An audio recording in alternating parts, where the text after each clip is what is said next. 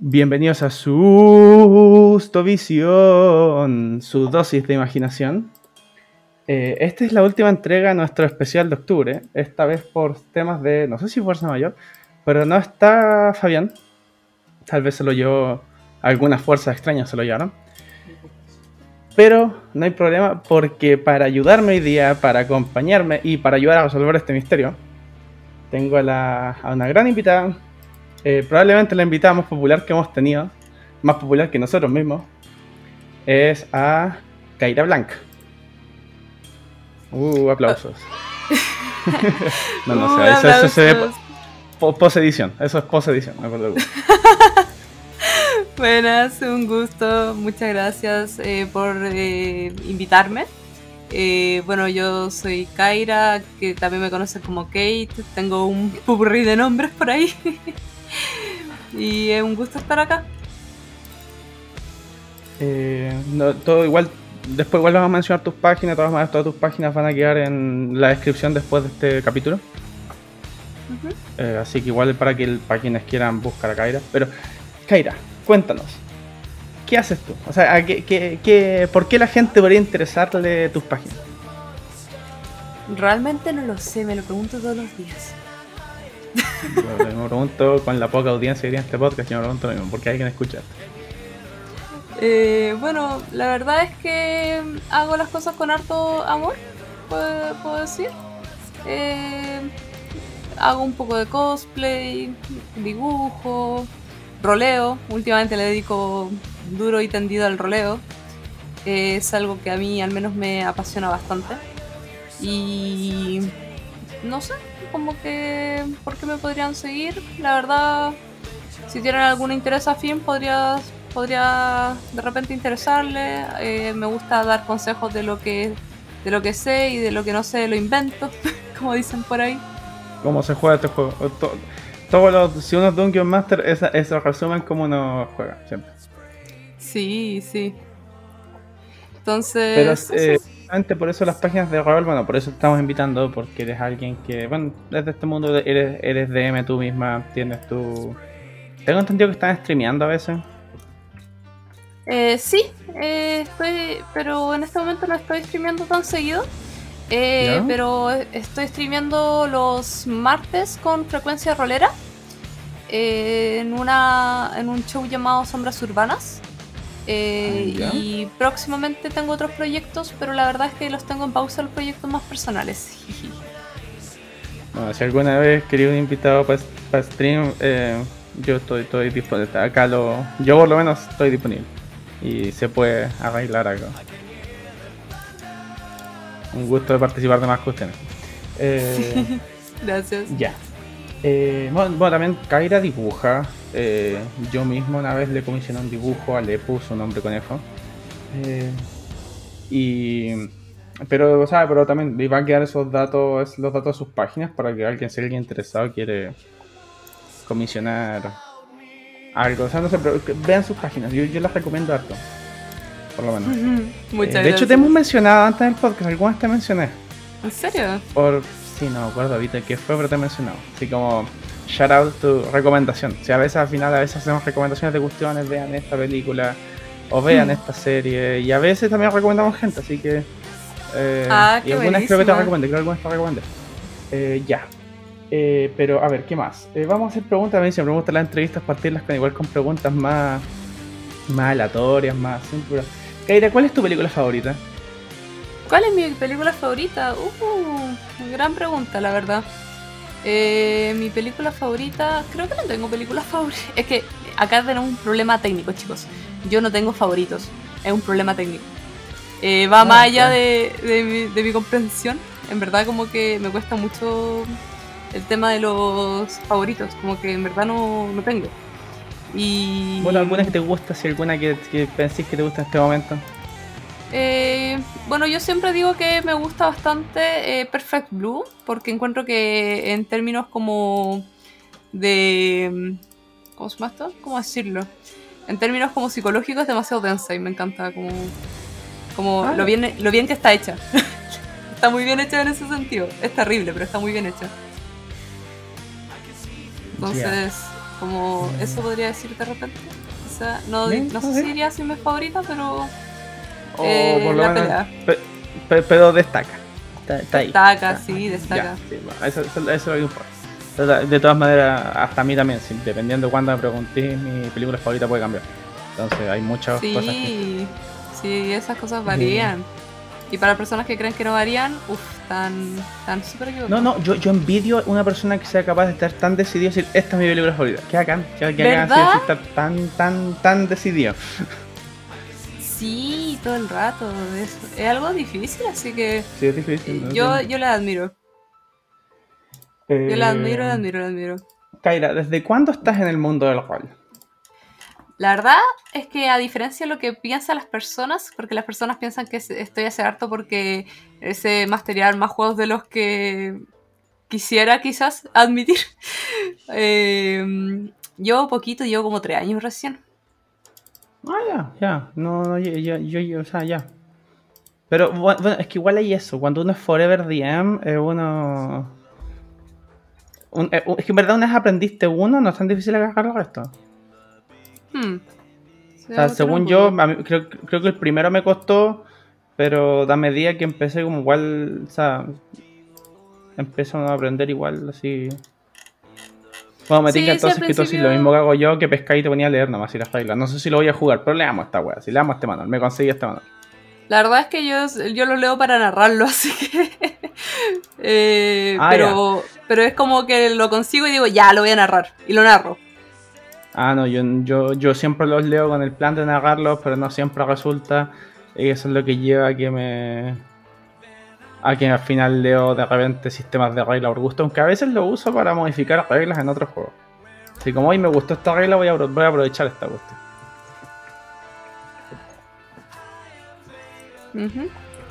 Eh... ¿Serie favorita? Ay, vamos a entrar en el mismo bucle. Sí, sí, empezamos sí, con los favoritos. Sí, al tiro. sí.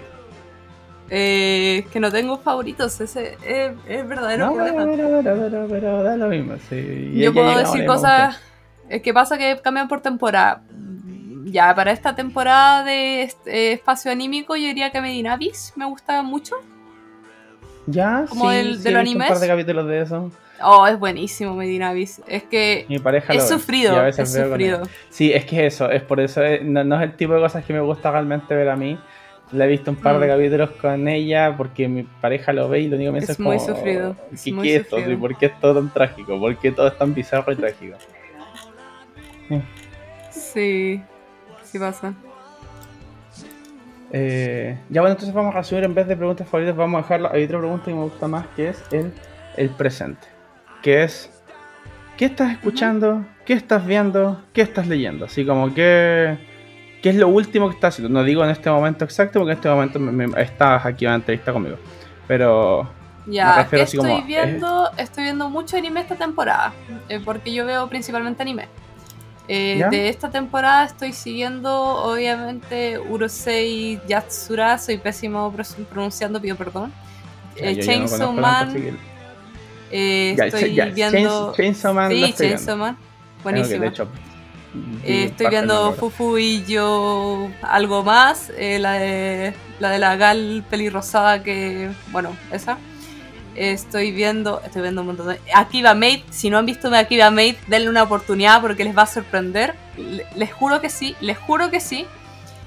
Eh, de hecho, me ha gustado mucho el ritmo de Akiba Maid. Es como un anime de esos como... De, no, no, no diría de humor, pero de un humor denso, extraño, que a mí me gusta. Al menos lo disfruto para esta temporada como que estoy en práctica. Estoy haciendo la práctica de psicología. Y para, Ah. este, y para este momento como que agradezco ese tipo de, de relax extraño. Psycho, por supuesto. Eh, todavía no parto Do It Yourself, pero también la voy a partir.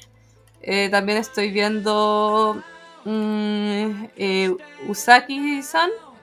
Eh, y las y creo que la última que estoy viendo es la Ayaku Reiyo algo algo, la de eh, la, la igual la, la Otome, la Bacarina, pero versión versión diferente, no tan vaca, pero sigue siendo vaca. Eh, un Otome, básicamente reverse, eh, muy bueno. Eh, es un Isekai de un otome. ¿Qué es un otome? Pregúntame que yo por lo menos no soy tan letrado en esas Ah, cosas, yo veo muy poco anime, pero si digo, ¿qué es un otome? Eh, lo que es un Isekai, no soy tan bueno. Un otome es como un Aram Reverse. Ya, ya, ya, es el opuesto harem. Ya, perfecto. Sí. Es como la chica del centro y están los chicos. Y eh, muchos pretendientes. Y muchos Sí, pretendientes. Y un Isekai es el mago de O. Sí, y una que Sí. terminé recientemente fue Cyberpunk. Y creo que con eso queda mi lista de este mes. Y esa es la lista Ya, de este de lo mes. que estás viendo, de lo que estás de este viendo. mes, sí. ¿Leyendo algo en particular?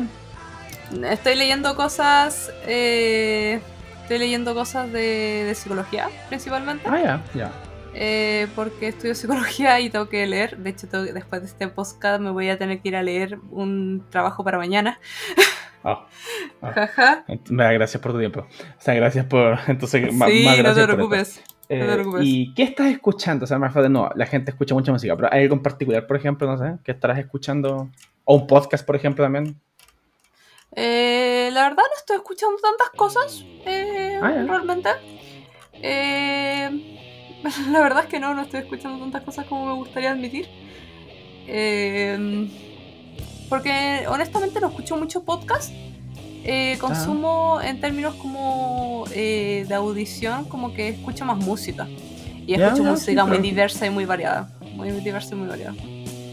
Comprendo. No, no, preguntaba Sí. si realmente ha sido un, algún, pues, o, he escuchado- o he algún escuchado un par de artista, algún. podcasts. Eh, pero no me acuerdo los nombres. Es, es de un caso, Ah. como caso 69, caso 64, algo Ya, así. ya te cacho. Que era ya. muy bueno, muy bueno. Y. O sea, alguna de y- estas huevadas siempre puedes escuchar Pigmalition. Claro, claro, Agradecen la reproducción. claro. Entonces, eso, como. Eh, y artistas, la verdad es que también lo cambio todo el rato. Lo que Ah, escucho. Me gusta bastante. Ahora en este último tiempo me ha gustado bastante Aurora, pero Aurora me lleva gustando como hace. No sé, desde que empezó Aurora. Pero ahora como último la estoy escuchando más con el tema de la... Porque tiene como esos auras como de voz céltica que me encanta. Entonces la llevo escuchando igual como un ratito más que otros. Que otros, puede ser. ¿Ya? sí. Eh, Pero también es... eh, a, a ver... Hay canciones que me pegan muy fuerte de repente de artistas random y escucho como solo esa canción, que también me pasa eso. Te comprendo completamente. No sabéis Sí. cuánto en este podcast nos pasa mucho. Sí, que me pasa bastante.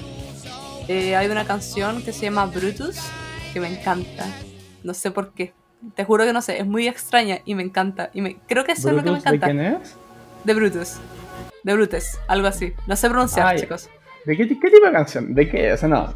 Búscala ahí, no, no, búscala, búscala. Sí, sí, Eh, es rara. Eh, es de esa canción. voy- Te la voy a mandar después. Voy a dejar la voy a mandar pestaña. Voy- después. No, no, sí, acá le busqué Brutus by Brutus.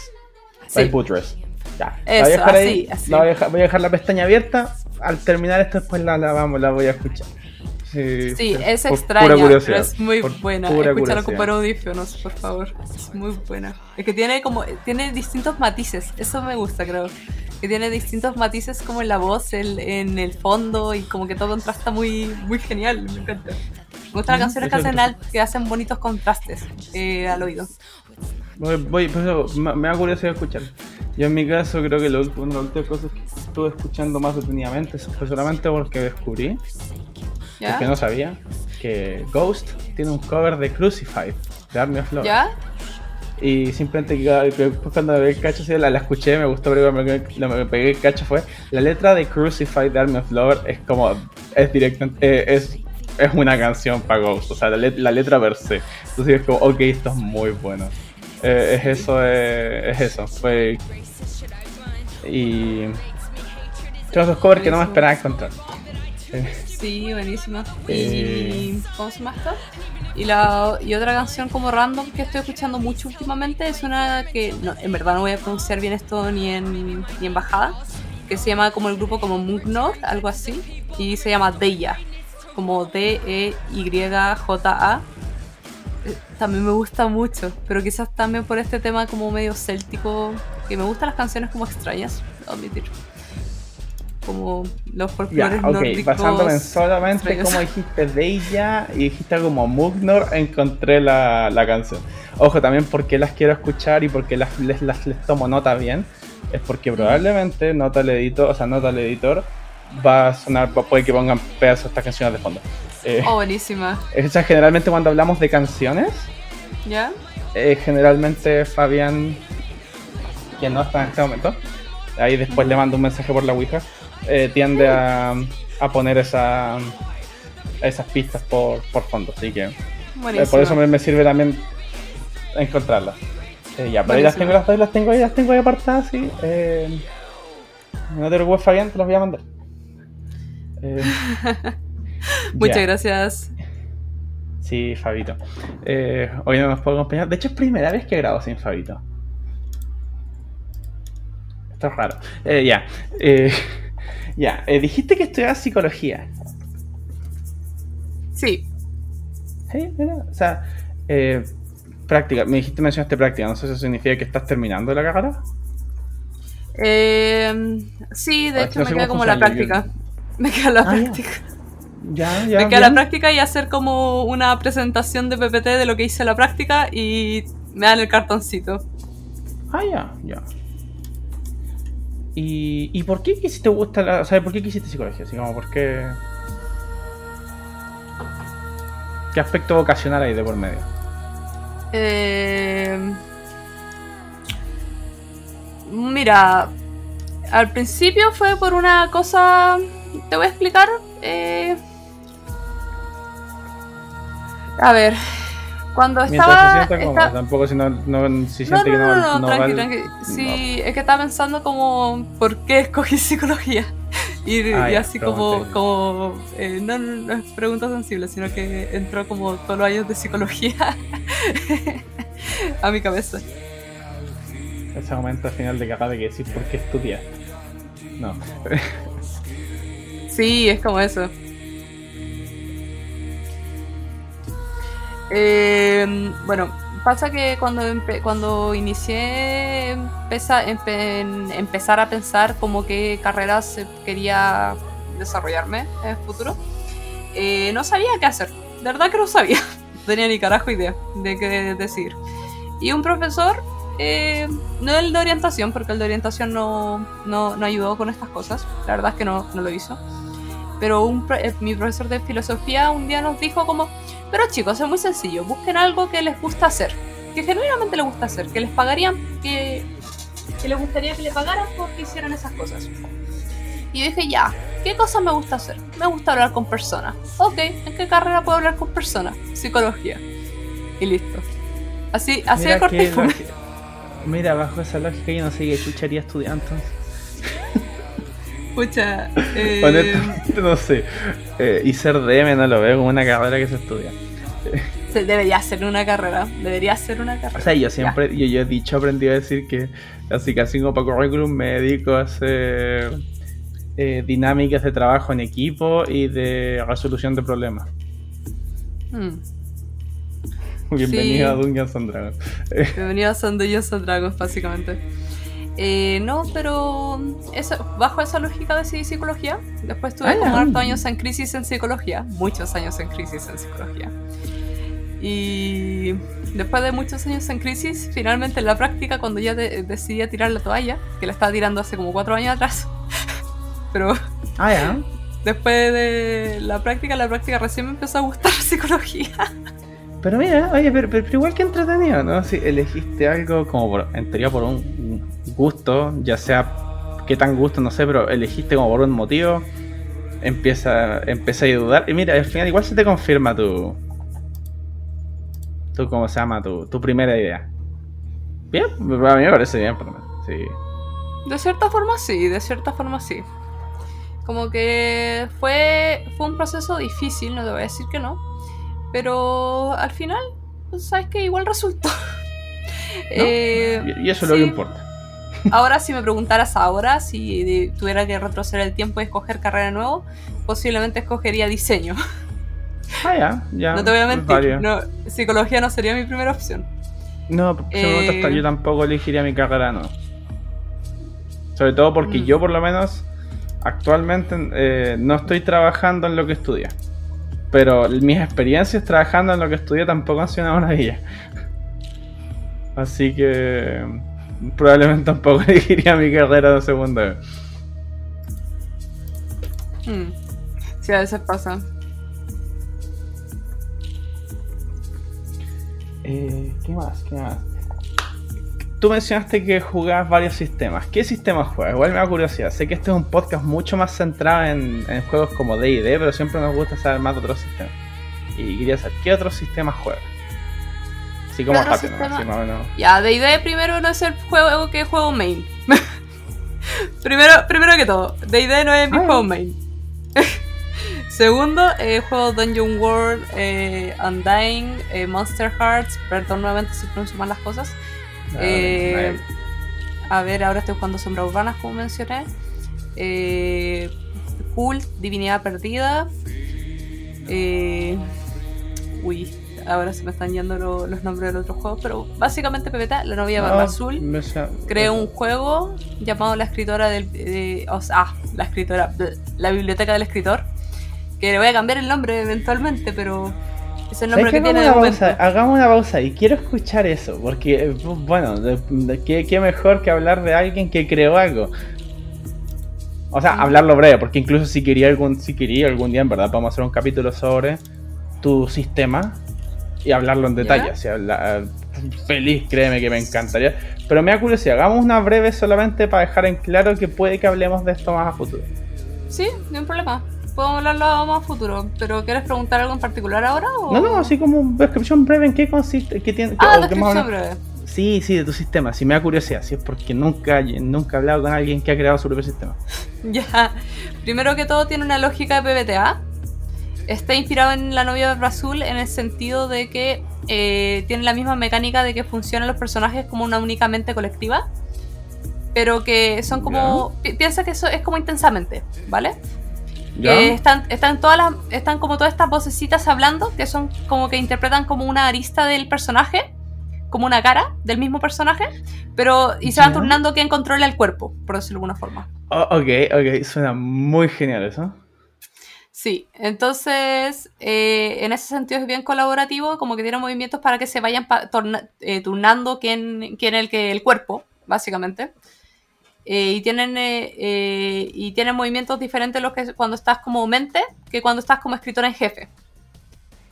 Y la historia va de que estás en una biblioteca muy grande, muy muy grande.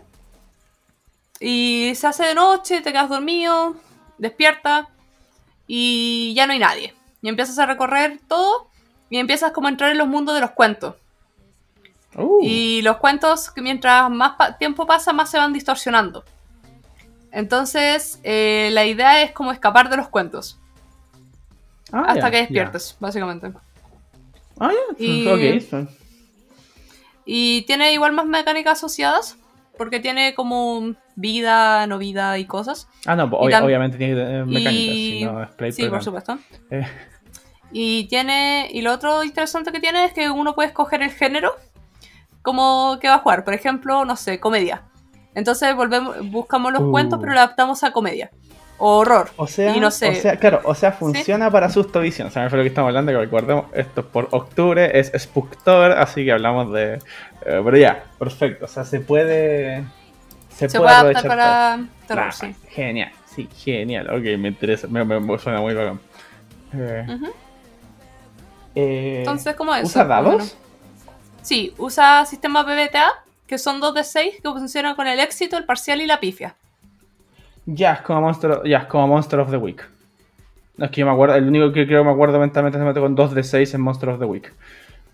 Ya, no, ese no lo conozco, pido perdón. Monster of the Week es básicamente es como un juego casi diseñado para jugar one shots de manera rápida. Como el DM va a ah, elegir un monstruo y va a decir nomás las condiciones en que ustedes crean sus personajes. Por ejemplo, yo les digo, todos ustedes son eh, alumnos o profesores de un colegio, porque vamos, y la aventura va a ser en torno a un colegio, por ejemplo, un fantasma de un colegio. Hmm, ya, eh, o digo, o ustedes, claro, la, versión más básica sería como todos ustedes son cazadores de monstruos. El asunto es que está pensado también para como que en fomentar un poquito la exploración y eh, también como para que el DM haga eh, varía harto con el monstruo. Así como la idea es que, por ejemplo, que no sepan al tiro que es un vampiro, por ejemplo. Eh, Ah. Simplemente, eh, pero, pero es de ese tipo, pero es claro, como para más para misterios. Pero la gracia como que tiene más es que es rápido va a ser. Ya, Requiere como poquita preparación previa. Ya, súper. Pero Igual eso es es con que 2 de los 6. PBTA tienen poca preparación previa, incluido este juego. Ah, ya. Como que no requieren tanta preparación, la verdad. De hecho, puedes jugar en mi juego sin saber nada de PBTA y sin saber nada del juego. Está, in- Ah, está hecho para un poco para eso. Y lo he probado dos veces con personas. Porque está bastante avanzado el juego, la verdad. Está prácticamente terminado. Me falta una parte como explicarle al máster cómo interpretar las tiradas. Que como yo soy el máster, no pensé en esa parte. Y ah, me no, falta sí, esa sí. parte. eh, eh, bueno, definitivamente si alguna vez, si quería si alguna vez tiré el manual como para que hagan playtest afuera de ti, yo feliz. O sea, me enseñé, me mostré cómo jugar, yo feliz, lo pruebo con mi grupo. Muchas ah, gracias. Eh, créeme sí. que me, me gustaría mucho participar de un playtest. Sí, Eh, va a sali- va- van a salir eh, más playtests. Se han salido dos. Y posiblemente salgan eh, algunos más. Ah, ya. Eh, ya. Eh, no, ya, bueno, creo que. Eh, ¿Hay alguna. Antes de continuar el capítulo, ¿hay alguna última, alguna última cosa que queráis hablar antes de proceder al resto del al, al capítulo, al tema del capítulo? Em, a ver. No sé. eh, yo, yo apaño lo que venga. Ya. Eh, ya, bueno, lo bueno es que. Eh, eh, que- eh, ya, bueno, el tema de para cerrar este Spooktober, porque obviamente el- el- ya hablamos de. Bueno, hablamos del. Igual te conté. Hablamos Ujú. este Spooktober, hablamos del. Hablamos un poquito más de horror, pero en géneros más que.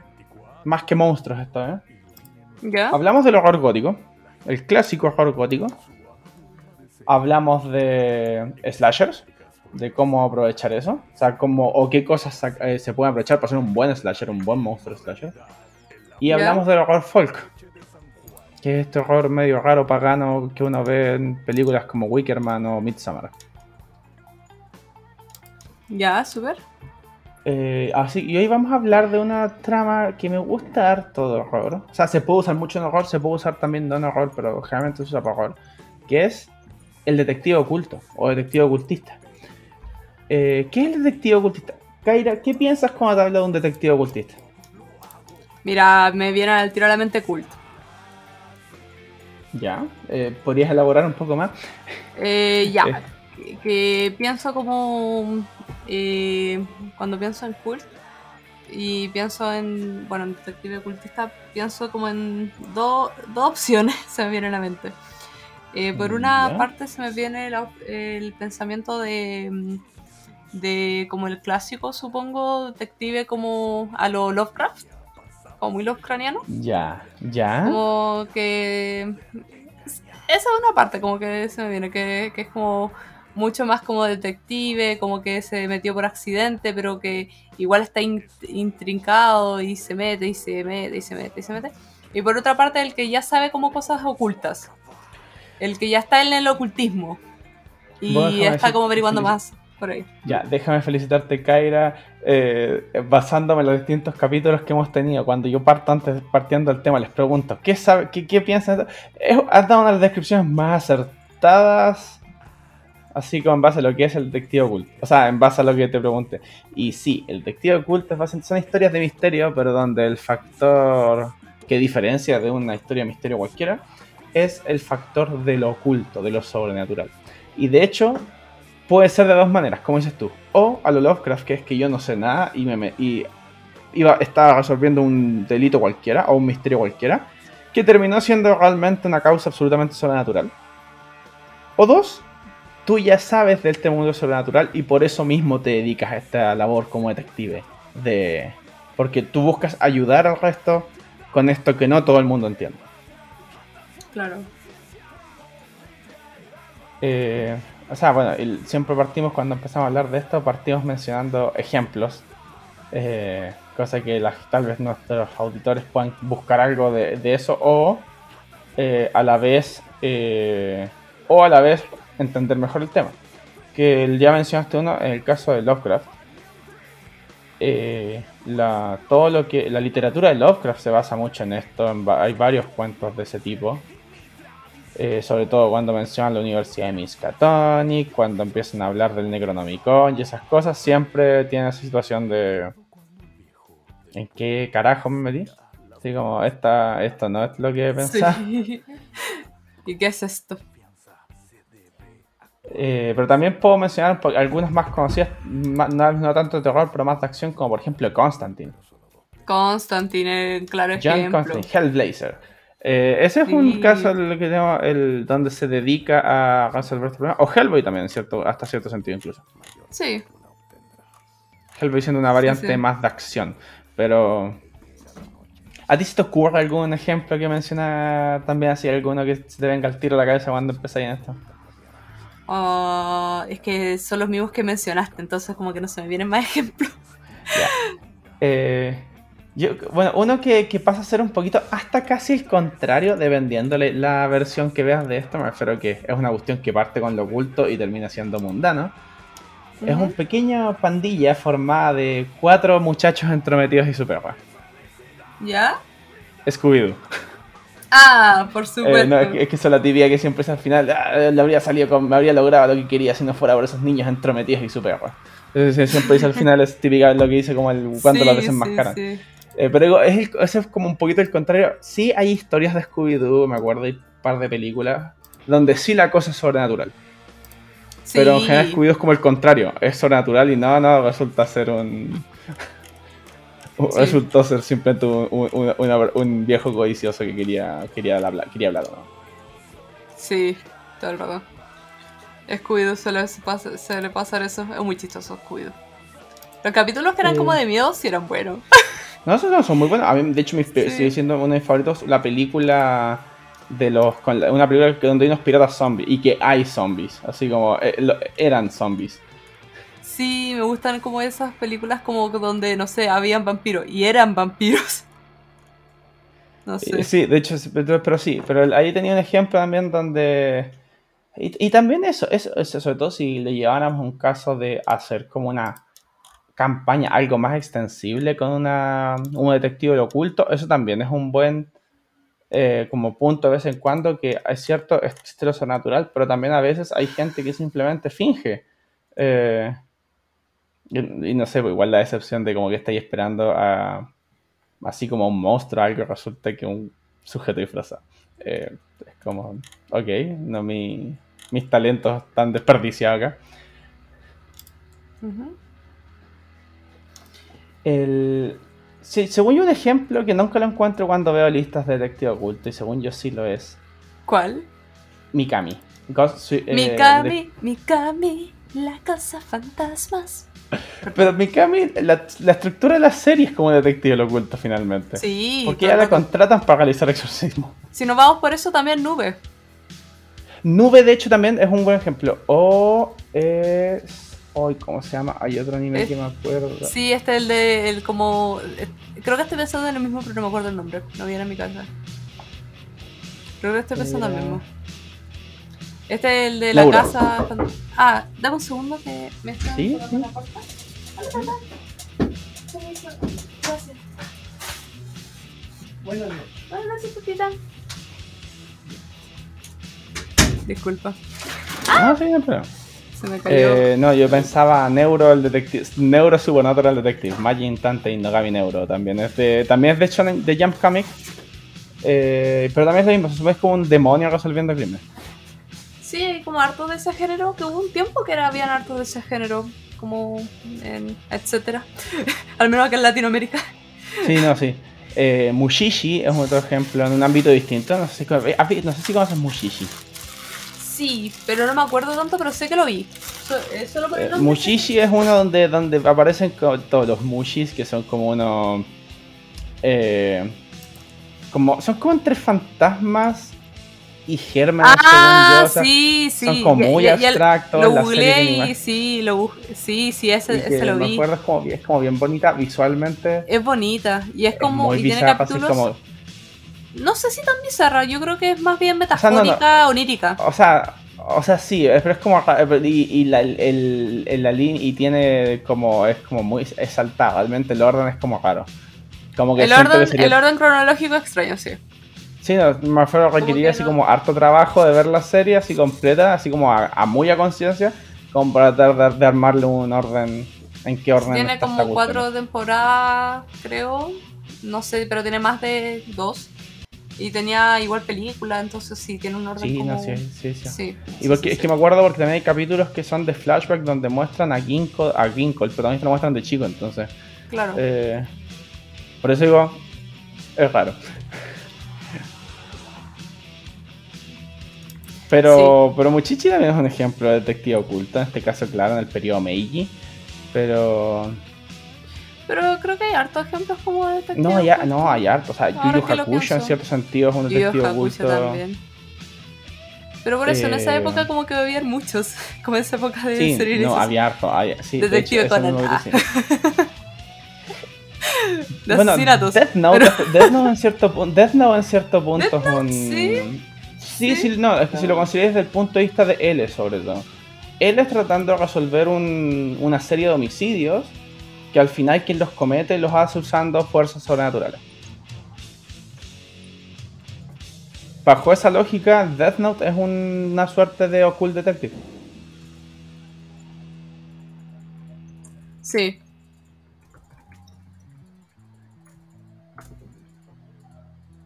Eh, ¿Qué eh, más? ¿Qué más? estoy eh, pensando, estoy pensando. Ay, es que tenía uno que, que no me puedo acordar el nombre, pero venía a mi cabeza de hace un rato. Pero no importa. Como que me acuerdo que ah, era una niña pelirroja con una trenza. Y era. Lo único que me acuerdo. En este momento. Oh, no me suena. No, no. Sí, que también era como de fantasma y de averiguar como cosas. Pero no me acuerdo. Ya, no importa. Sigamos. Ah, espera, voy a cerrar la ventana porque mis vecinos están como en fiesta y escucho mucho y no sé si ustedes escucharán lo mismo pero que ¿qué Tienes, ¿quién tiene en común? Bueno, eso es lo que tenemos con... ¿Cómo, cómo, cómo, ¿Y cómo usamos el detective oculto para hacer una una trama? así estamos hablando, sin importar, da lo mismo el formato el formato del juego, ya estamos hablando del punto narrativo solamente. ¿Cómo usamos esto? Eh, ¿alguna cuestión que tú dirías así como cómo, cómo, cómo según tú usarías así el detective oculto para hacer una historia de eso, ya sea para jugadores o para escribir, como sea? Por eso, te iba a preguntar de hecho si como narradora o como jugadora. Eh, primero como narradora. Siento que Demes no son muchos, así que por eso me quedo primero narradora. Ya. ¿Cómo meter un detective del oculto? Yo creo que de cierta forma por alguna razón todos mis, todos mis jugadores siempre terminan siendo detectives de lo oculto. ¿Ya? ¿En qué sentido? Incluso cuando juego fantasía medieval, creo que siempre tienen que descubrir como algo que hay más allá de sus narices, o que está más debajo de, que es más profundo. Eh, como me gusta mucho el concepto de cult, por ejemplo, de la verdad. ¿Ya? Que piensa como Full Metal Alchemist, como, ¿qué es la verdad? Tú sabes qué es la verdad. Que en verdad en, en Cult es mucho más concreto hasta cierto punto y hasta cierto punto es mucho más eh, difuso. Pero eh, pienso que aplico una regla similar como en términos como de, de cuando entrego eh, información a mis personajes. Mis personajes siempre tienen una verdad velada, una verdad parcial. No saben toda la verdad. Y sea cual sea el juego, eh, tienen que descubrir cuál es esta verdad. Y la gran pregunta es, ¿realmente llegarán a descubrirla? Me, gusta todo eso porque en mi caso me recuerda, eh, bueno, a ti como oculta, a mí me recuerda a, jugar Call of Cthulhu. Y en Call of Cthulhu es me similar. Tienes historias eh, que son, parten muy mundanas. Parten mm. por investigar una Puede ser investigar o ya sea incluso eh, una, una vez que jugué, literalmente era eran, estamos partiendo de un asunto de mafiosos. Era una cosa así como entre, entre pandillas. Que se fueron a meter a robar una cuestión. Y empezaron a descubrir que cierta familia tenía. Eh, estaba metido en cosas mega raras. Claro, en, en Call of Cthulhu juegan con la cordura.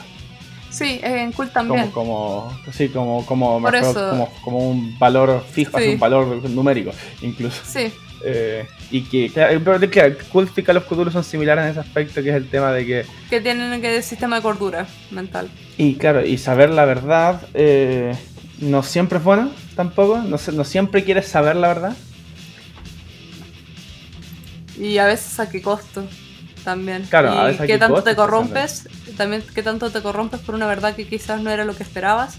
Y a veces ni siquiera es, termina ser la verdad que eh, la verdad verdad, así como que simplemente a veces son simplemente partes de la verdad. En general cuando yo juego y narro, eh, nunca muestro la verdad completa. Incluso cuando Ya. revelé todo el plot, hay cosas que no, no, no terminaron de conocer los jugadores. Y, pero lo rico es como, como ellos construyeron su propia verdad al final. Lo rico no es que descubren la verdad del narrador. Y acá, Ah, eh, y acá, y acá puedo, eh, puedo entrar en conflicto con otros narradores. Lo rico no es que descubren la verdad del narrador y la verdad del juego. Lo rico es que ellos hagan su propia verdad. Ah, no, mí me encanta preguntarle a mis jugadores qué teorías tienen sobre en, a qué va la trama. Porque en mi Sí. caso yo, yo, yo puedo decir de ese punto, sobre todo el que hemos mencionado tantas veces la verdad, siento que así como poníamos poner un contador que tantas veces dijimos la verdad. ¿Qué tanta vez? Todo un chat cada vez que digan la verdad. Eh, no, por fa- no, no, siento que no. Siento para la cantidad de veces que llamamos no es bueno. Eh, No es sano. Bueno, no, no está, no. Eh, pero lo que digo es que yo puedo decir, no puedo, obviamente no puedo hablar más aquí porque yo sé que mis jugadores van a escuchar esto, Pero hay una serie de cosas que están ocultas en este momento en la trama que ellos están viendo y que eh, yo estoy como dejando migajitas y estoy dejando pistas, obviamente tampoco la idea es que sea algo que eventualmente puedan deducir. A la vez también dejo distractores, o sea, arenques rojos y todo eso. Porque espero tratar de, de lograr una revelación. Así lograr que en el momento que pasa, en un momento importante, revelar algo que no. Y quiero ver qué tanto logran. Me gusta, y me gusta realmente escucharlos porque ver qué tanto se acercan o no. Ahora que lo pienso, Yo- creo que nunca dejo yo es una- distractores en mis juegos. No, ahí, ahí me- o sea, eh, di- distracto, o sea, claro, son- no, no, eh, pero no es tanto para que no lo descubran, sino que es eh, cosas que están. Son, o sea, no, es una cuestión que habría puesto igual, pero que la Ah, verdad, claro, te puede llevar a pensar una. Si un distractor no siempre a veces no tiene nada que ver, a veces puede, es parte de, pero puede que te lleve finalmente a, un, a una conclusión errónea. Es el- eh, Mm, también correlación. Correlación. No- eh, pero es eso. Eh, me gusta eso también ver porque eh, me gusta hacer y preguntarles qué, qué creen esas cosas porque también me gusta saber. Yo no voy a cambiar mi. Actualmente yo no pienso cambiar mi. en cómo termina mi cuestión porque me gusta lo que he hecho. Pero, pero me da curiosidad si alguno de ellos va a llegar a. tal vez a saberlo antes de. antes de que llegue el momento incluso. Sí, a mí me gusta, por ejemplo, a diferencia de otros Master quizás, de hacer meta, pero yo propongo hacer meta como eh, antes o después de la sesión, pero nunca durante. Ah, exacto, sí. Entonces como que yo no tengo problema con que hagamos meta y que hagan meta incluso conmigo. Como que me gusta que me incluyan en el meta, para, porque así también me entero de sus teorías locas. Y de repente las teorías locas de los jugadores son mejores que las teorías locas del máster. Y ahí hay Ah, un no, problema. Eso, re- no, no, eso reconozco, eso reconozco. A veces cuando han salido con cosas que siento que son mejor que lo que tenía planeado originalmente, salvo mi trama, salvo mi trama central, yo he modificado cosas simplemente porque digo, ok, no, espera, eso está... Eso está mucho mejor de lo que tenía pensado. No, vamos por acá. Sí. Eh, pero más allá de. No, pero más allá de eso, eh, más bien yo simplemente he visto que hasta ahora como va, ha respondido bien. Entonces digo, no, voy a seguir por este camino porque por lo visto esto está. Bueno, porque el objetivo final es que todos lo pasen viendo, ¿sí? Entonces. por eso digo, si ellos descubren mi trama final, bacán. Porque eso significa. Porque también qué bacán se siente decir, oh, caché las pistas y lo descubrí. También se siente muy bacán cuando tú descifras algo. Sí. sí. No sé, no sé si te ha pasado ver una película que no habéis visto y de repente como eh, un, un plot twist que había y resulta que tú lo cachaste antes, así como... Y cuando que, Mira. que se revele te satisface. Oh, sí, Te voy mira. a ser sincero con, con algo. Esas cosas a mí ¿Mm? me cargan en las películas. Y ¿Un me cargan también cuando me... Sí, me cargan.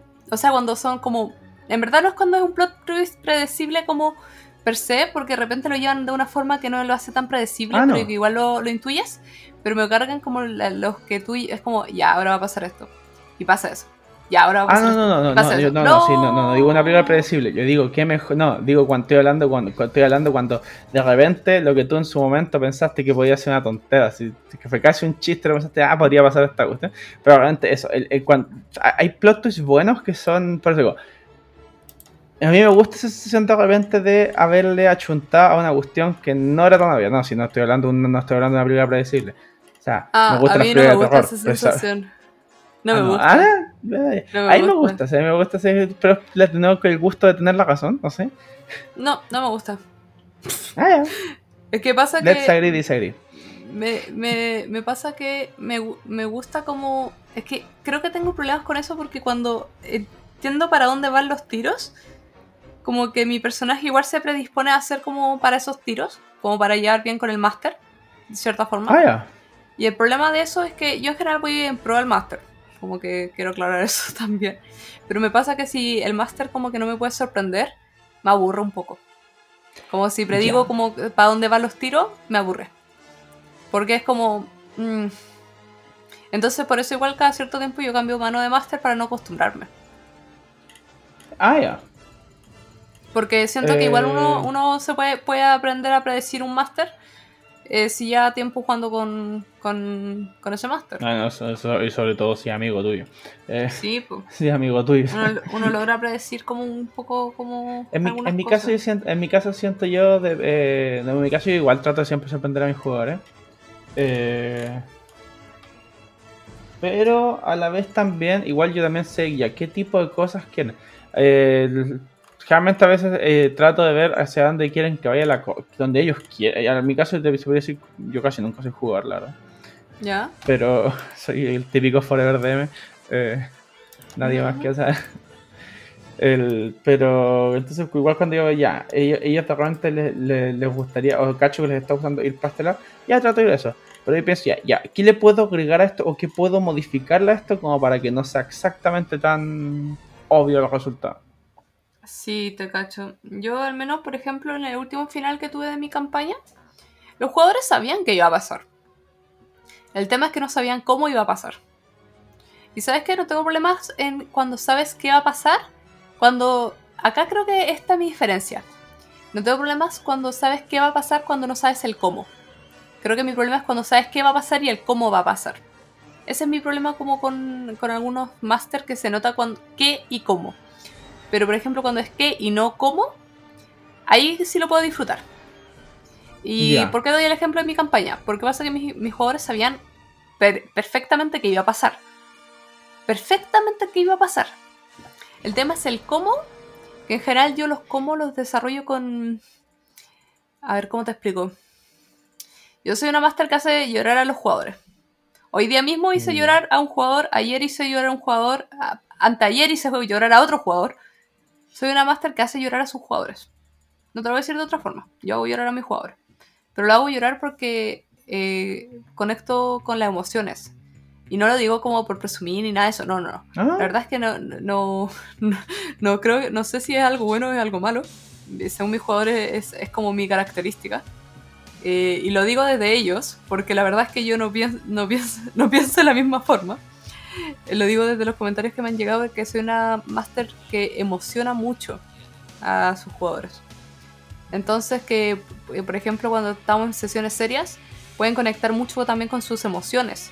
Y logran conectar con las emociones de su jugador, con el, del jugador, o sea, el personaje.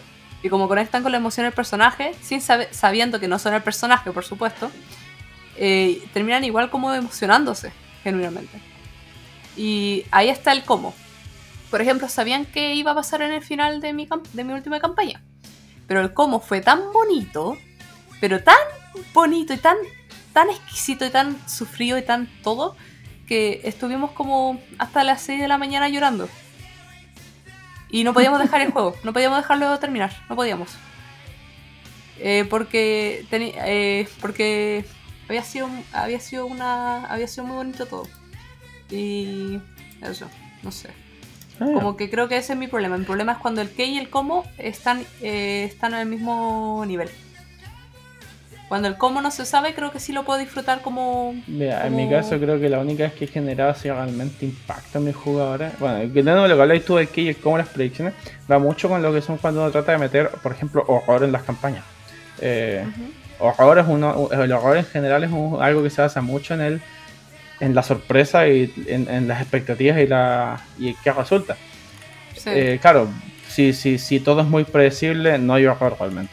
¿Qué horror hay No. si no, si ya- no?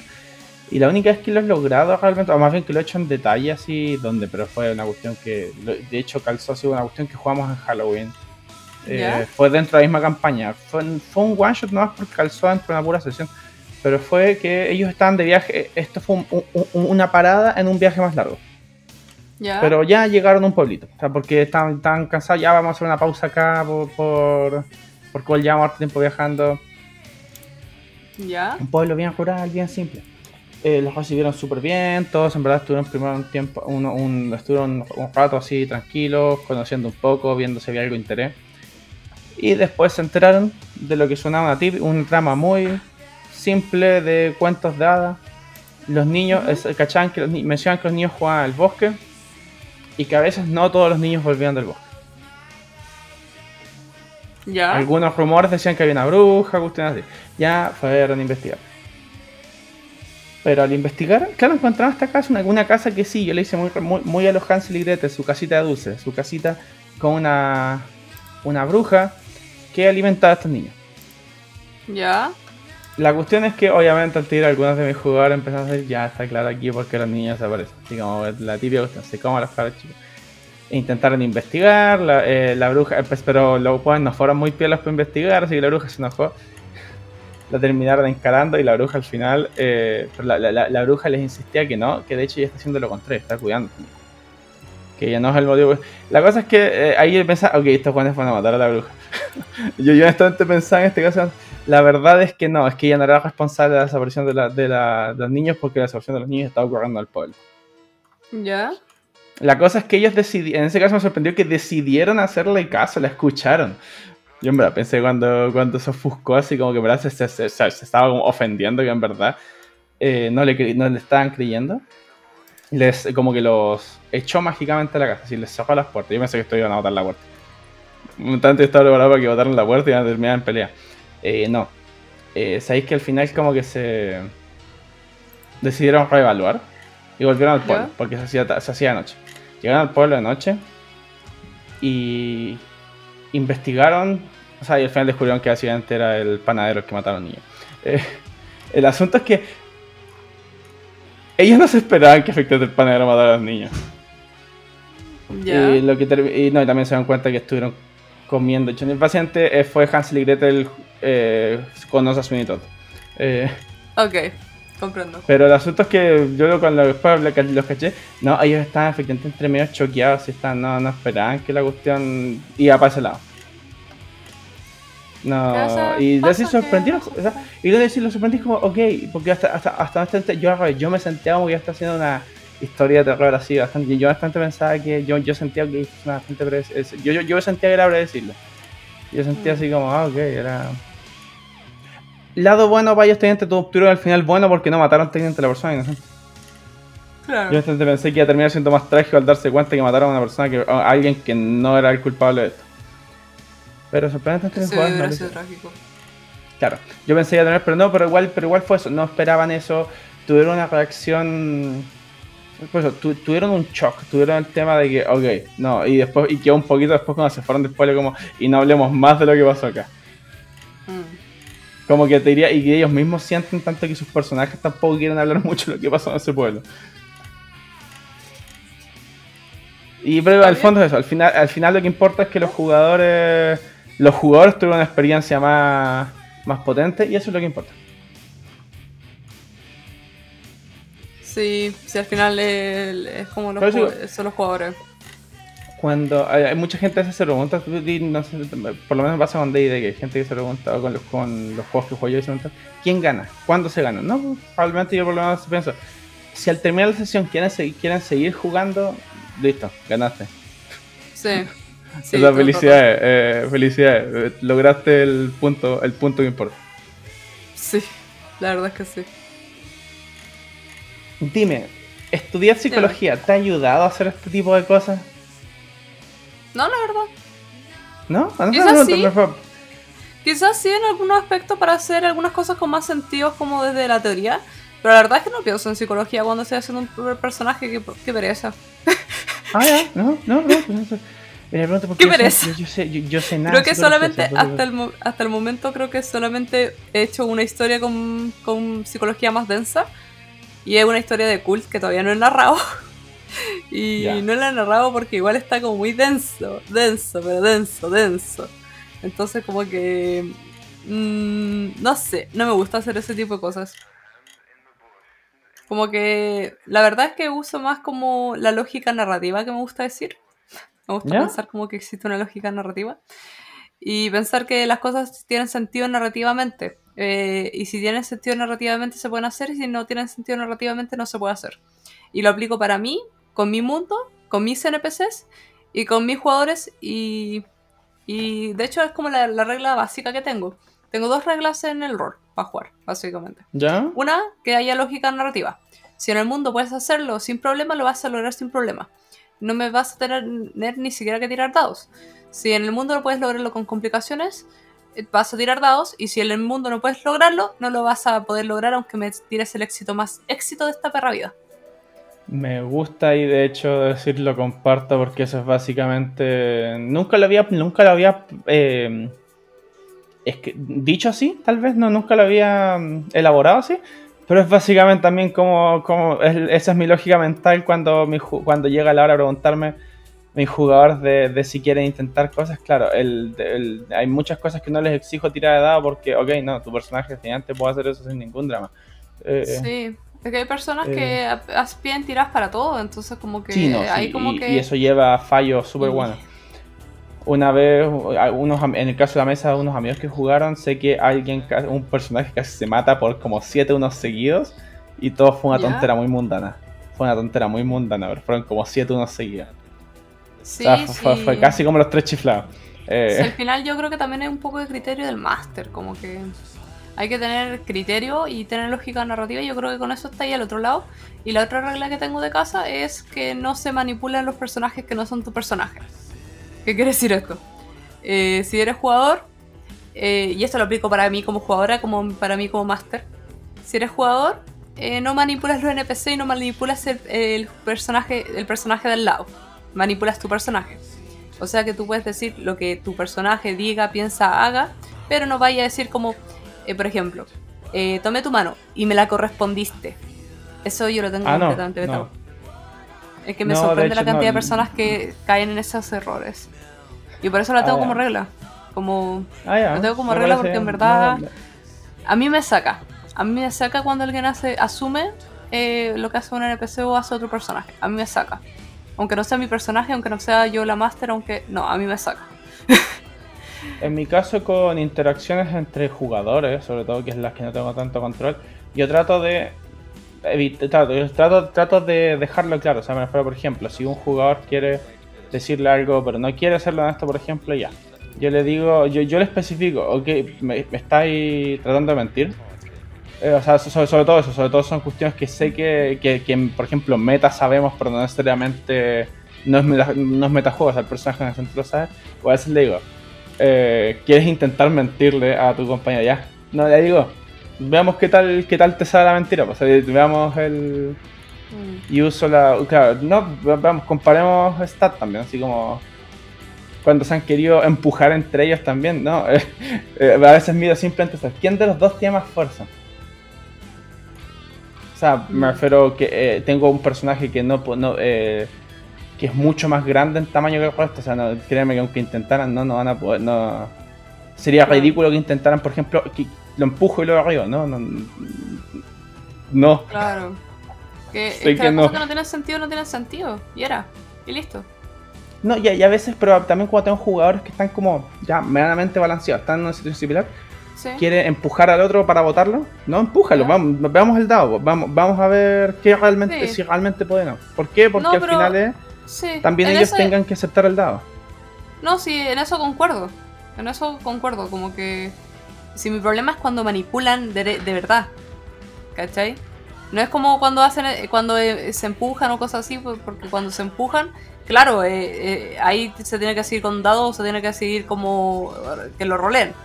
Pero me refiero como por ejemplo, como las cosas que te decía, que no sé, ya, te, voy a narrar. Como, por ejemplo, piensa que yo soy un jugador, ¿vale? Ya. Em, ya, entonces mi personaje se acercó al tuyo y tú tomaste mi mano, la besaste y, declaraste que íbamos a estar juntos para siempre. Entonces yo me enamoré aún más de tu personaje. Estáis diciendo lo que está haciendo el otro jugador. Claro. O NPC. Y eso, eso, es lo que no permito. ¿Cachai? Distinto si lo decimos en pasos. Por ejemplo, tú me dices, mi personaje se acerca a ti y yo digo, mi personaje te saluda y busca tomar tu mano. Ahí tú me dices después si tú quieres, si, tú, si tú me sacas la mano. Sí. Yo solo te dije, busco tomar tu mano. Claro, sí, sí entiendo ahí, pero entiendo tu punto. Sí, eh, Sí, es, e, e, esa, porque por ejemplo si un personaje llega y dice como quiero tomar tu mano y espera la respuesta del otro, bacán, pero si empieza a adelantarse y empieza a darle la respuesta al otro, eso, eso a mí me, me choca. No, pues porque sí, está súper bien eso, porque es efectivamente pues. Eh, si no, si es otro jugador, si corresponde a otro jugador decir eso, no, pues, obviamente depende de... Pues, no, o NPC eh, ni siquiera ni siquiera jugador. Ni en el caso de eh, NPC depende de uno. Pues, si es NPC, uno es todos los NPC. O sea, no, no, pero me refiero como un jugador versus eh, NPCs, eh, como que siento que los NPCs no pueden ser controlados por el jugador. A menos que sea un ah, NPC como un, familiar o cosas así que esté declarado de antes. Ah, no, ah, sí, que está declarado que antes. Sí, yo a veces hay veces que les he dado control de seguidores, por ejemplo, cosas así, ya este mono eh, sigue a tu personaje por lo tanto, sí, tú lo puedes usar. Claro, hay cuando está como de... Sí, perdón por alargarme en este tema, pero en verdad es que es un tema que a mí me choca mucho. No, me no, me parece súper bien. Eh, eh, no, me parece súper bien. Y, de nuevo, siento que también si estamos eh, de nuevo volviendo al tema de la NPC, tal vez en una. lo mismo, una historia de. Bueno, tratando de volver al tema del detective oculto. Sí, volvamos al detective oculto. No, no, no, no, es que, es que podemos aplicar esto un poco. En un detective oculto, una típica trama que uno va a ver, sobre todo si involucra muertos, es hablar con los fantasmas. Ya sea contactar espíritus, cosas así. Y sí, obviamente el, hecho que tú puedas contactar espíritus no te dice que tú, que, como jugador, también decías lo que hace el espíritu. Sí. El espíritu es un NPC, sorry. Si, yo no quiero decirte nada. Eh... Oh, también me ha pasado con jugadores que te empiezan como. Eh, con el ejemplo, con el ejemplo. Eh, a decir como lo que, lo que, por ejemplo, ya hacen esta tirada de, de, lo que te dice el espíritu y empiezan a decir lo que dice el espíritu y es como, pero tú, tú no sabes la trama. Sí, pues no, pues no, sorry, no, no, no. Eh, exacto, no, eh, pero claro, se entiende un poco a veces que, es una manera de jugar también tal vez de dirigir a lo que ellos quieran, pero si tanto quieres eso, nada, tú, sí, sorry. Sí. No, pero, pero, igual me gusta todo el tema que mencionas y, y, siento que incluso son temas porque creo que nunca he hablado, nunca hemos hecho ese tema en la serie, pero también el tema de los, distintos tipos de jugadores problemas. Y eso, y eso es una, lo que tú mencionas, igual es un punto con bastante en los jugadores problemas. Ese es como mi único tipo de jugador problema como real, porque los otros jugadores problemas como que siento que son sacables. Pido ah, perdón. No, y que depende, no, y depende. Depende, sí, sí, hay que Depende de muchas cosas. No, es que, por ejemplo, yo debo agradecer que mi. Eh, o sea, por ejemplo, yo he, yo he estado con gente que es metajuego problemático y que en verdad son, son chatos, ¿sí? Son. Hmm. o también, no, o, a también, los jugadores que simplemente eh, al final incomodan al resto de los jugadores por lo que ellos quieran hacer. No mm. necesariamente eso, sino que como lo que buscan hacer ya es... Te digo, mm. hay muchos tipos de jugar problemas. Sí, muchos tipos de jugar problemas. Sí. Yo me encontrado con pocos pues, entre todos. Yo debo decir, como juego en un grupo tan fijo realmente, ahora eh, si hubieran problemas entre mis jugadores se han resuelto. Por suerte son amigos cercanos míos, así que es, conversable también. Son, no es algo así como para banear a alguien. Pero también me presentó así su, un par, así, pero los, que han sido y que por suerte no son gente tan cercana a mí, se resultado ya no juego más con ellos. Digo, no. Claro. Me, me, me, alejo de esta cuestión, no, no, no, por lo menos no es lo que yo quiero. Mm. Sí, entiendo, entiendo eso. Bueno, también el motivo porque soy Forever DM, eh, Forever Master es porque también creo que tenía más problemas con narradores, problemas y con mi problema ha sido más de la mano los que están narrando. Y es como digo, no, no, quiero, quiero hacer algo más a... Bueno, yo espero también que si yo estoy cometiendo algún error, mis jugadores me lo digan. Eso espero que también sea algo que. Y yo, yo, yo a este momento, y si lo van a estar, esto lo están escuchando, yo, yo espero que ellos tengan la confianza suficiente como para decírmelo. Sí, yo y si no, cabros, si alguno ustedes tiene un problema conmigo, dígamelo, en serio, no. Porque si, porque si es algo que puedo arreglar, si es algo que, que, que es arreglable, lo, lo veo, pues si no, mi idea no es, es así que. Eh, bueno, ¿alguna mm, nota que te gustaría, algo más así como que te gustaría mencionar respecto a tal vez sobre este tipo de tramas del detective oculto, ya sea que tú lo uses en culto, en cualquier cosa, pero alguna así como punto que te gustaría así, así como no... Creo que me gusta más jugar como los detectives ocultos que narrar, como porque más allá de lo que dije que todos los juegos siento que hago como tramas como la verdad y bla bla bla de investigar. Eh, siento que me gusta más jugarlo que narrarlo. En ese sentido, cuando es como, eh, como la trama típica de Cthulhu y cosas así. Porque siento que no. Sí, porque siento que no se me ocurren como tramas típicas Cthulhu. Como que mis tramas son súper mucho más complejas hasta cierto punto, creo. No, igual, complejas, en el sentido, complejas en sentido de que necesitan más campañas. Como que he hecho, ah, eh, hice, hice una vez una sesión de Cthulhu y con así como muy detective y bla bla bla. Pero siento que no se me dio tan bien como se me da, por ejemplo, la fantasía medieval. Ponte tú. Ya, eso es lo que me encanta esto, que algo siempre he mencionado. Todo género se puede usar en todo. Eso, eso es algo que hemos mencionado mucho en este show, ya que siempre nuestro tema es más, eh, más que los sistemas, es más la creación. Todo género se puede mezclar. Todo. Y, y, de hecho eso me gusta el Detective Oculto. Se usa mucho con horror cósmico de Lovecraft. Pero la verdad es que lo puedes mezclar con todo. O sea, si, si el símbolo, tú lo puedes meter en horror gótico, lo puedes meter como slasher lo podéis meter en. Y, lo bueno, esto, eh, lo me encanta que es un género igual tan abierto que se puede hacer. O sea, de hecho, eh, Wickerman, que es una película de horror folk, es un detective del oculto. La Wickerman original, la, la del 73, es un detective del oculto. Porque parte con este detective inglés que lo mandan a investigar la desaparición de un niño en una isla en las costas escocesas. Y cuando llega ya se encuentra con este culto pagano y de a poco empieza a investigar más y empieza cada vez a, descubrir la verdad del tema. Pero eso es un detective de oculto. Mm. No tan con fantasmas y cuestiones, pero igual se está metiendo con un culto pagano. Con un culto pagano, sí. Sí, sí, entiendo. entiendo Entonces también es lo que me gusta, sí. Pero y en fantasía, bueno, en fantasía medieval, eh, sí, en fantasía medieval hay un montón de, de cuestiones que uno puede hacer, así como si no eh, porque podrías, puedes tener un o sea, el culto, el hecho de los cultos. Los cultos se pueden poner en casi cualquier sistema. Sí, sí, todo el rato. Sí, tal vez no tan ah, cósmico, pero podéis tener un culto, por ejemplo, a un diablo, a un demonio. Sí. Se puede tener de distintas maneras, la verdad. Como que eh, yo creo que al final el límite es la creatividad tanto de master jugadora.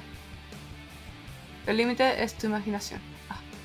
Y de hecho, te, de hecho te diría sí. No, sí, el, el, show, la frase, el subtítulo de este show es su dosis de imaginación, así que tampoco somos muy.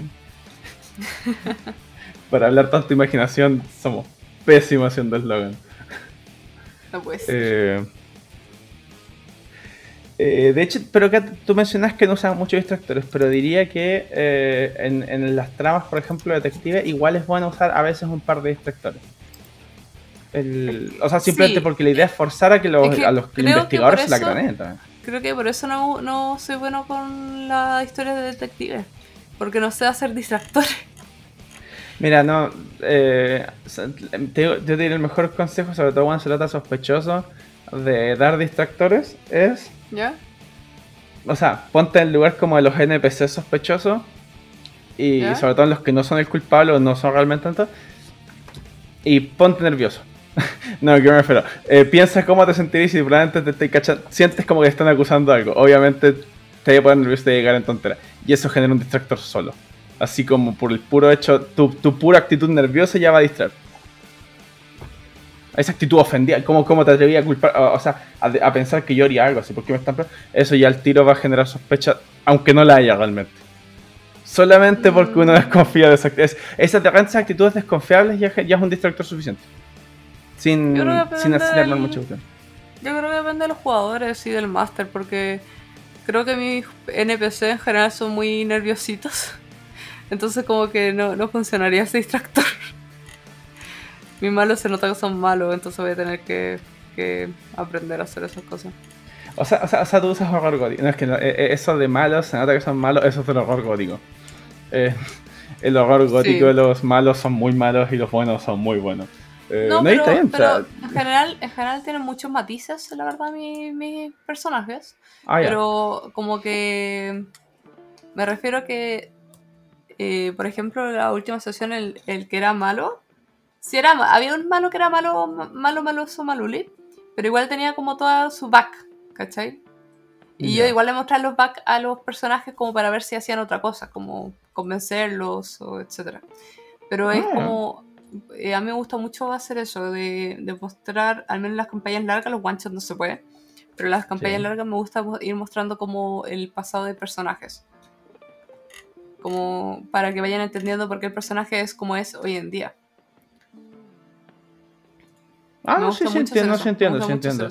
Eh, eh, de hecho, actualmente diría mis jugadores con mi Big Bad Evil Guy, a medida que están avanzando la historia, un poquito están descubriendo, a medida que están resolviendo, tratando de llegar a él, se están encontrando como pistas, o sea, cosas que han quedado de él, antiguos eh, estudios que tuvo y de repente encontrar viejos diarios. Y a veces hay cierta información pasada, pero que la verdad como no hay un, no están, ellos no están moviéndose en un orden, eh, no siempre encuentran las cosas, ellos, ellos también tienen que también descifrar qué tan antiguo es, o, esto va antes que esto, ellos mismos han estado un poquito armando esta... Como armando el pasado del villano que están enfrentando realmente. Claro. Así también te entiendo eso, pero en mi caso es como, ok, encuentro esta información, pero en relación a lo que ya tenía, esto va antes, va después, y eso ya es de ellos de vender como, como lo elaboran. Sí, esta es una buena estrategia, la verdad. Me, me gusta. Mira, también siendo esto, si bien yo tengo gran parte de la trama en la cabeza, hay mucho que en verdad yo todavía no realmente no he hecho y hay mucho que yo hago a medida que en verdad también va como va la cuestión. Ok, es decir, hay también ideas que he desechado que mis jugadores nunca vieron. Sí. Y en su momento pensé esto y dije, no, esto ya no me sirve, chao. Entonces sí, de decir, yo tengo pensado así como, tengo la base, así como más o menos por dónde se lleva, pero todo lo resto entre medio es absolutamente... Mm, sí, yo al menos me gusta crear como el inicio y el final. Y el entremedio es... Eh, y algún, en mi, caso, en mi caso yo tengo algún par de puntos importantes, ¿no? Ya, a mí me gusta como en verdad crear como el inicio y el final, pero el, inicio y el final también son como punteos. Igual ah, me, craneo, me craneo mucho, me craneo mucho como igual transmitir. Como que sí me craneo mucho la verdad en alguna eh, cuando creo historias de que vayan teniendo sentido en, ah, no, absolutamente.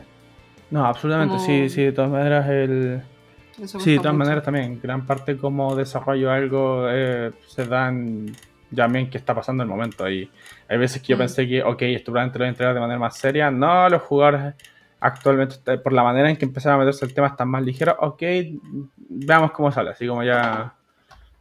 Mm. Así que sí, sí, también obviamente depende de qué están haciendo mis jugadores. Sí, todo el rato.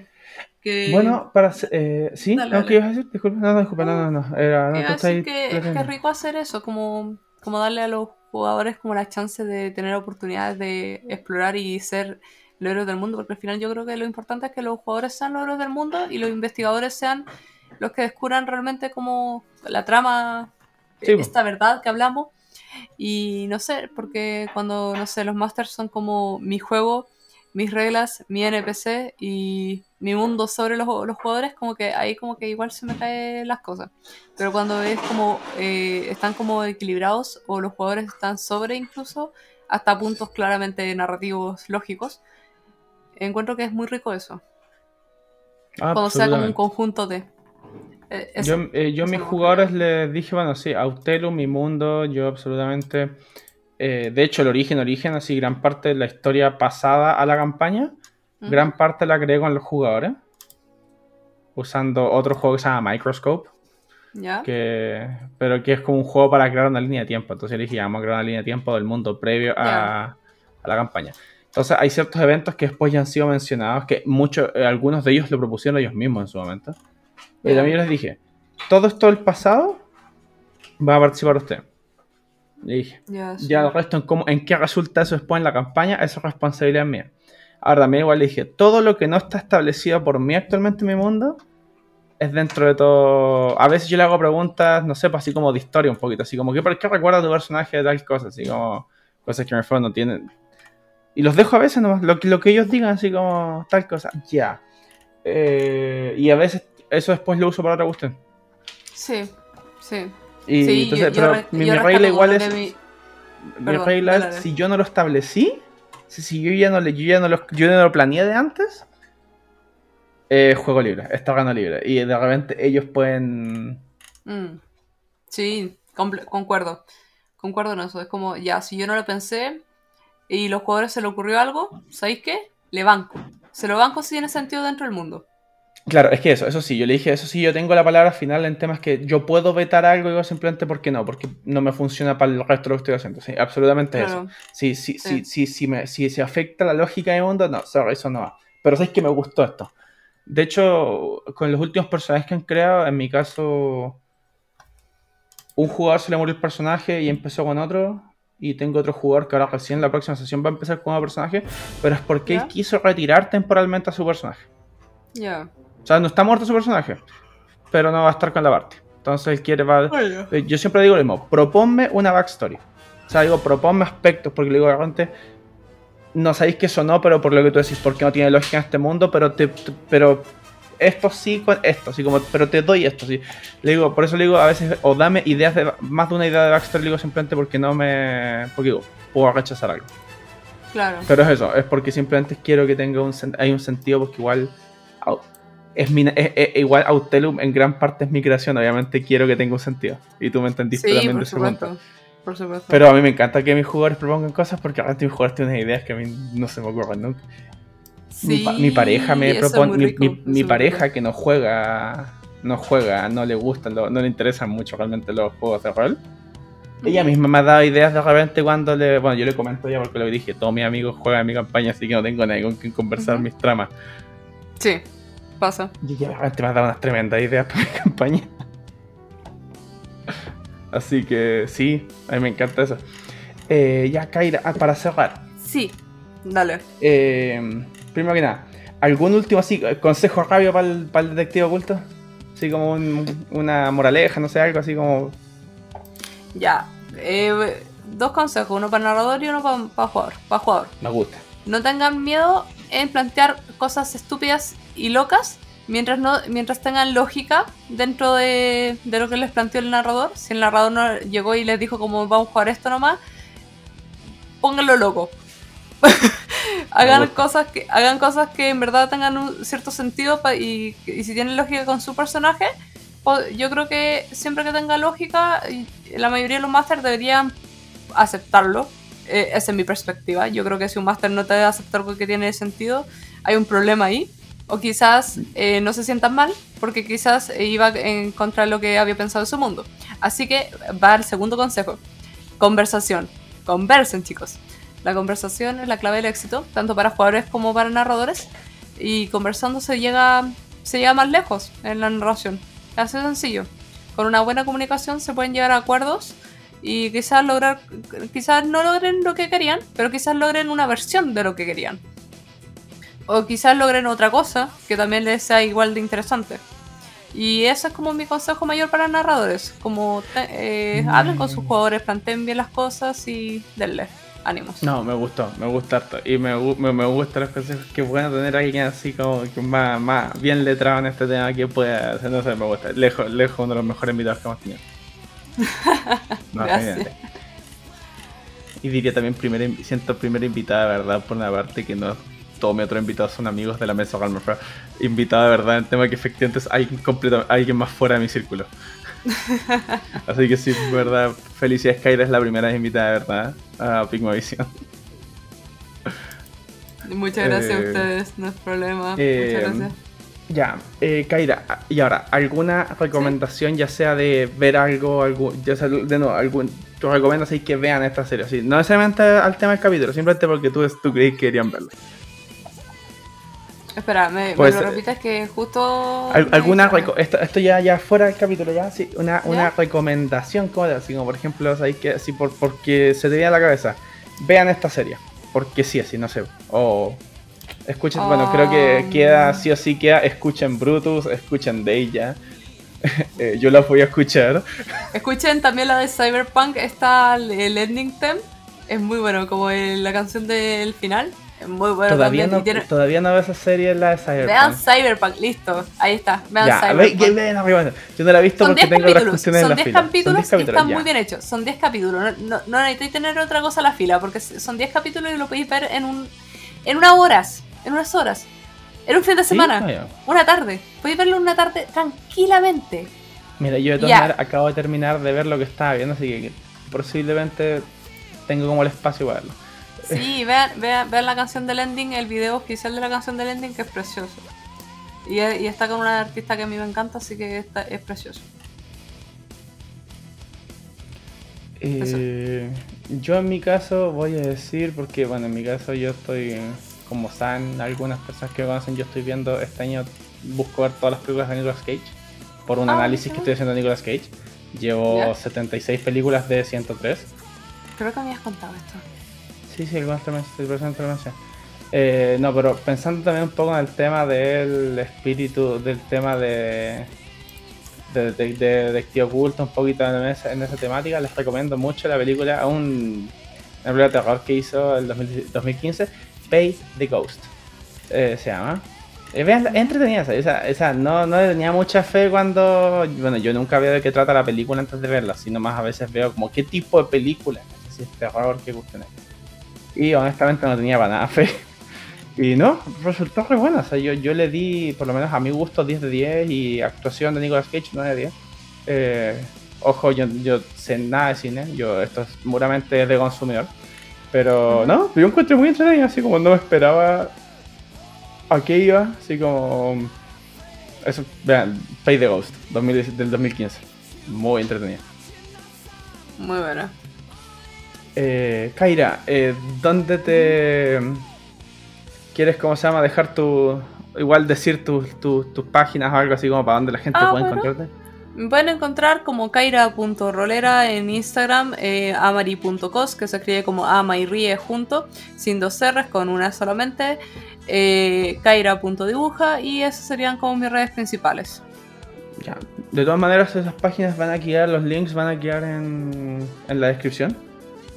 Eh, como saben, pueden encontrarnos a mí y a Fabián en arroba pingmavision.podcast, estamos en Twitter y en Instagram tengo medio agotado las redes sociales, pero estoy en el proceso de eh, hacer, o sea, tengo que hacer ejercicio de publicar más, promocionar más este, esta, cosa. Eh, tenemos un correo gmail.com donde nos pueden mandar sugerencias, correos, mensajes, críticas, todo lo que quieran.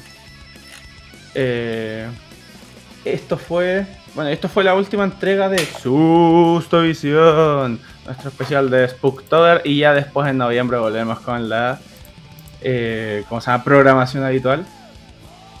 Eh, hoy no estuvo Fabián, pero Kaira, en serio, un gusto tenerte tenerte aquí invitada, en serio, fue muy entretenido esto, Mario Gustavo haber estado Fabián, definitivamente, ojalá te invitemos en otro, en otros contextos cuando quieran, cuando quieran. Como dije, si tú alguna vez que también, que si, alguna vez querías hablar, como te digo, de tu juego, eh, si, ¿me repites el nombre de tu juego propio? Ahí se llama la biblioteca del escritor, pero no quiero cambiar el nombre. Nombre pendiente. No, no, no. Nombre pendiente. Ya, pero eh, no, es, ese es como se llama el placeholder. Es el, es el placeholder. Sí, sí, sí. Eh, eh, ya, bueno, pues si alguna vez quieres hablar de eso, sí, en verdad más en detalle, con Fallan Feliz, te decimos o si quieres hablar de algún siento realmente que quiero quiero tengo ganas de hablar de este tema eh, Pigmavision en serio tú, tú, me hablas a mí o me hablas a la puente de Pigmavision pero nos hablas a mí y podemos organizar. Decimos ahí que ya si te, te, parece grabar esta fecha y ya súper. Muchas gracias. y de nuevo, si alguna vez eh, quieres, o sea, si alguna vez estás invitado para algo, también, yo por, yo por lo menos puedo decir, estoy disponible. Eh, me, encanta, participar de, en otras cuestiones. Muchas gracias, muy amable. Y esto, pues entonces nos escuchamos la próxima semana y, esto, y hasta la próxima. Hasta la próxima, chicos.